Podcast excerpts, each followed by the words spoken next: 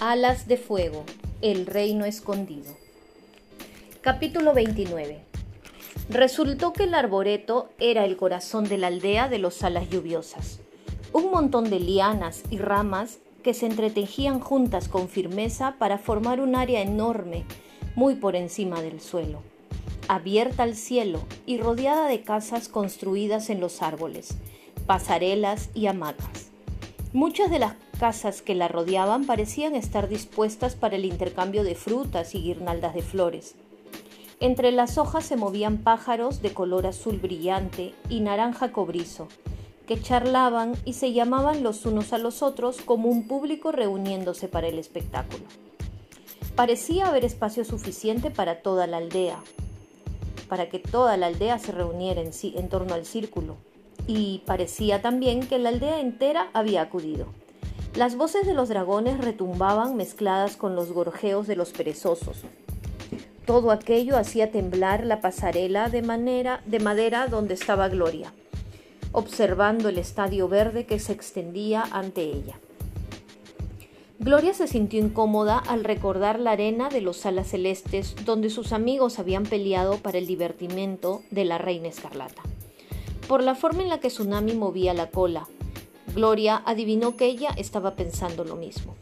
Eso no es justo, gruñó Tsunami. Si ganas, tendrás que llamarme Su Majestad, le dijo Gloria sonriendo. Lo sé. ¿No sería muy divertido? ¡Ah! Y tendrás esa cara todo el tiempo, agregó Tsunami. Va a ser muy difícil no darte un mordisco. Pero si lo haces, mis guardias te encerrarán en las mazmorras, contestó Gloria, moviendo la garra de forma muy regia. Los alas lluviosas no tienen mazmorras, señaló Kinkayu. Ahí está la sorpresa. Haré construir una solo para Tsunami, dijo Gloria. Quizá debería haber dejado que fuera Nocturno quien viniera al torneo, contestó la ala marina. Hubiera pospuesto mi agonía un poco más. Tanto Nocturno como Cieno estaban vigilando el túnel de los alas nocturnas. Aún no habían visto nada salir de él, aparte de una ráfaga de humo. Gloria lo encontró tan alarmante como tranquilizador. Quizá los alas nocturnas tenían miedo de luchar contra los alas lluviosas. Eso haría que enfrentarse a ellos fuera un poco más fácil. Aún no había tenido la oportunidad de hablar con Nocturno, se había quedado junto al túnel toda la noche. Hablaré con él cuando acabe el torneo, pensó Lala lluviosa. Hablarle de la reina escarlata lo distraerá y no se preocupará tanto por la pelea contra las alas nocturnas. Además, no puedo pensar en la reina escarlata ahora mismo. Yo podría haber, haber vigilado el túnel, dijo Sol. No entiendo por qué nadie me deja que haga un turno de vigilancia. Bueno, hay un motivo. Te necesito aquí para que me animes, le dijo Gloria. ¿Quién podría hacer eso mejor que tú? Creo que estáis siendo condescendiente conmigo, dijo Sol golpeando el suelo de, madera de la plataforma que tenía debajo con la punta inofensiva de su cola. Pero de todas formas te animaré. Vas a ganar. No estoy preocupada. Gloria sí estaba un poco preocupada, sobre todo porque su oponente parecía haberse multiplicado durante la noche. La reina magnífica estaba esperando en el centro de la plataforma. Sus escamas eran de un morado resplandeciente, pero tenían las puntas doradas. Aquel era un truco que Gloria no había probado jamás. Se había quitado la mayoría de sus collares de flores, reemplazándolos por una guirnalda pequeña de lirios en su gorjera. Parecía una corona blanca de encaje. Alineadas tras ella había cuatro alas lluviosas más, todas bastante grandes, bastante bonitas y bastante enfadadas, a juzgar por sus miradas y colores. ¿Quiénes son?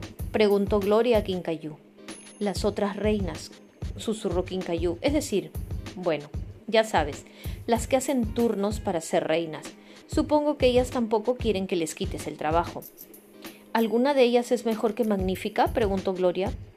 Quizá hubiera otra opción, no tenía por qué ser ella, siempre y cuando los alas lluviosas tuvieran una reina que cuide de ellos. Pero Quincayú negó con la cabeza. Todas son bastante parecidas, contestó la pequeña dragonet. Señaló una de las reinas que parecía haber comido demasiados aguacates y papayas durante su reinado. Esa de ahí es Destello. le da a cualquiera lo que pide siempre y cuando le traigan suficiente tributo. A ella le toca el trono antes que a Magnífica, después le toca el turno a Grandiosa. Grandiosa es, era una majestuosa dragón anciana de ojos soñolientos y expresión avinagrada. En ese momento, su gorjera era de un tono naranja pálido que indicaba indignación, pero el resto de sus escamas eran lavanda claro y parecían brillar con pequeñas gotas de rocío. Durante su reinado, continuó Quincayú, solo atiende las peticiones una vez por semana, durante una hora. Al que llega se le atiende y si no consigues entrar durante esa hora, tienes que esperar hasta la siguiente semana. Las colas prácticamente se extienden por toda la jungla y luego suele, negar, negarse a la mayoría de las cosas. Es muy, muy vieja. Todo el mundo recuerda que siempre ha sido una de las reinas. Quincayú señaló a la siguiente dragona, que tenía dos perezosos colgando de la espalda, uno más acurrucado en la curva de la cola. Esa reina tenía las escamas del mismo color plateado que los perezosos, con un ligero centelleo que las hacía parecer pelo movido por el viento. Esa es exquisita, dijo Quincayú. Está obsesionada con los perezosos. Tiene alrededor de 20 más en casa. No para de hablar de ellos, les da de comer las mejores frutas, los cepilla con sus propias garras y cuando ella es reina hace que todo el mundo construya macas enanas para que los perezosos duerman ahí y que les tejan pequeños collares de flores. Ningún dragón es tan importante para ella como esos bichos.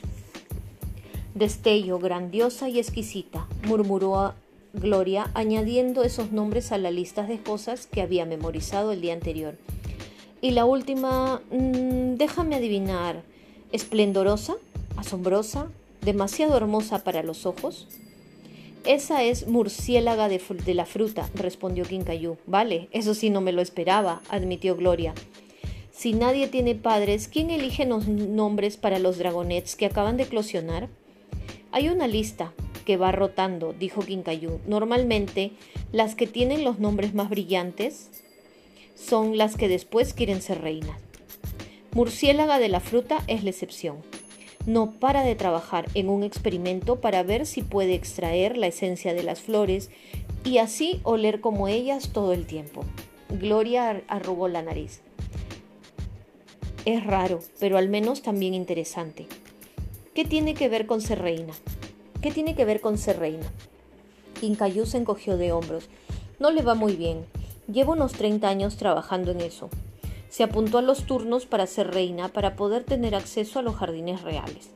Al final de su mes, los jardines siempre acaban destrozados. Mi amiga Tamarina, que es una de las cuidadoras de las flores, se pone de los nervios. Parece que después de todo, Magnífica es la mejor de ellas, dijo Gloria, metiendo una garra en uno de los agujeros de la plataforma. El principal problema de Magnífica es que es muy olvidadiza, señaló Quincayú. Nunca recuerda lo que se ha prestado para hacer. Para la tribu, ni quién ha pedido qué. Tampoco le importa. Ya estamos todos bastante acostumbrados, dijo la Dragonet, volviendo sus pequeños ojos oscuros hacia Gloria. Pero si al final te conviertes en nuestra reina, todo será diferente. Eso espero, pensó Gloria. Espero que diferente en el buen sentido. Pero, ¿y si no soy mejor que ellas? Gloria miró a Murciélaga de la fruta que tenía la nariz metida en un enorme collar de orquídeas que llevaba en torno al cuello. Está bien, estoy segura que seré mejor que alguna de ellas. El anciano dragón, que había estado presente en la casa de la reina, apareció de repente y se colocó al lado de Magnífica. Miró a su alrededor y le hizo señas a Gloria. Deseame suerte, murmuró la ala lluviosa tendiéndole la perezosa sol. Plata barboteó algo en un tono desesperado y trepó inmediatamente hasta la cabeza de Sol para poder ver mejor. Magnífica se aplanó la gorjera y le dedicó una mirada altiva a Gloria cuando ésta aterrizó ante ella. Las otras cuatro reinas movieron la cola. Entonces, ¿cuál es el plan? preguntó Gloria moviendo las alas. ¿Tengo que ganaros a las cinco? La dragoneta había elegido un color dorado veraniego que hacía juego con las libélulas que revoloteaban entre las copas de los árboles. Estaba decidida a permanecer de ese color durante el torneo, sin importar lo que Magnífica lanzara. La primera meta de Gloria era no dejes que nadie vea que estás molesta o enfadada, o peor aún, asustada. No, soltó Hermoso antes de que Magnífica pudiera responder. Esa no es la tradición. Los que retan luchan solo contra la actual reina. Pero mis compañeras de la realeza no querían quedarse al margen, dijo Magnífica. Así que las he incluido en la competición. Sonrió de una forma que hizo que a Gloria le entraran ganas de estrangularla con una mata. Lo, lo que significa que tú también vas a necesitar un equipo. No tengo un equipo, contestó Gloria y luego guardó silencio. Bueno, tengo algo parecido. Se giró y miró a Sol y a Tsunami, que la observaban con sus enormes ojos desde la plataforma. No necesito arrastrar a otros a esto. Estoy segura de que puedo vencer a las reinas yo sola, que pueden hacer cinco alas lluviosas que yo no pueda. Además, ¿no dejaría a todos impresionados si las gano yo solas sin ningún tipo de ayuda? flexionó las alas que aún le dolían por culpa de las cuerdas con las que la habían atado el día anterior. Aquella línea de pensamiento le resultaba familiar. Así era como se había convencido a sí misma de ofrecerse como cebo. Y conseguí volver, ¿no es cierto? Podría haber resuelto esa situación yo sola. Pero Gloria sabía perfectamente que aquello no era verdad. Sin Gincayú, sin Cieno y sin Mortífero, aún estaría atrapada en la prisión de los alas nocturnas puede que incluso muerta, si los alas nocturnas hubieran tenido el tiempo necesario para averiguar quién era. Así que no seas idiota. Ganar el trono con ayuda no te hará menos reina. Tienes que elegir a tus dragones, dijo Magnífica, a los cuatro que quieras. Eso me lo pone fácil, pensó Gloria. Tenía exactamente cuatro amigos en el mundo. Después de todo, podría pedirle a Manglar que fuera a vigilar el túnel y hacer volver a Nocturno y a Cieno. La dragonet abrió la boca para llamarlo, pero dudó. Puede que sea un poco demasiado fácil, estudió a destello grandioso, exquisita y murciélaga de la fruta. Todas parecían listas, despiertas y deseosas de competir. No era una actitud que hubiera visto antes en muchos alas lluviosas. Están convencidas de que van a ganar. Adelante, dijo la reina, llámalos a quien quiera. Gloria la dio la cabeza mirando a Magnífica. Es un truco, quiere que escoja a mis amigos. Y entonces el torneo se basará en camuflaje y veneno o algo que solo los alas lluviosas pueden hacer. No solo eso, sino que mis futuros súbditos pensarán que confío más en unos forasteros que en ellos mismos. Lo que a decir verdad hago, porque la mayoría de alas lluviosas son unos incompetentes redomados pero ahora mismo necesito su ayuda. Elijo a dijo Gloria. La dragonet escuchó un fuerte chillido de sorpresa detrás de ella, mientras un murmullo generalizado corría entre el público de dragones. ¿Una dragonet de tres años? dijo Magnífica con aires de superioridad. Parece divertido. Y elijo a Manglar, continuó Gloria ignorándola. El dragón dio un paso hacia adelante, saliendo del público situado frente a Gloria, y la saludó con una pequeña referencia. Orquídea seguía allí afuera y él haría cualquier cosa para salvarla. Gloria podía confiar en eso. Ahora las cosas se ponían un poco más complicadas. Gloria cerró los ojos y suspiró. Elijo a Yambú. ¡Sí! gritó su hermano dando saltos en el aire. Ese soy yo. Fue saltando hasta ella de liana en liana, sonriendo todo el tiempo con su cara rosa de bobo. ¿A quién más? Gloria pensó en todos los dragones que había conocido en el bosque tropical. Liana, Bromelia, Coco. No era un grupo muy prometedor. Gloria no sabía demasiado sobre ellos, pero ninguno la había impresionado como jugador de equipo. Quincayú se acercó a ella moviéndose con gestos nerviosos. Por las escamas verdes que se le iban extendiendo como burbujas moradas y azul oscuro, Gloria se acordó de alguien que había nombrado la pequeña dragonet cuando estaba describiendo a las reinas.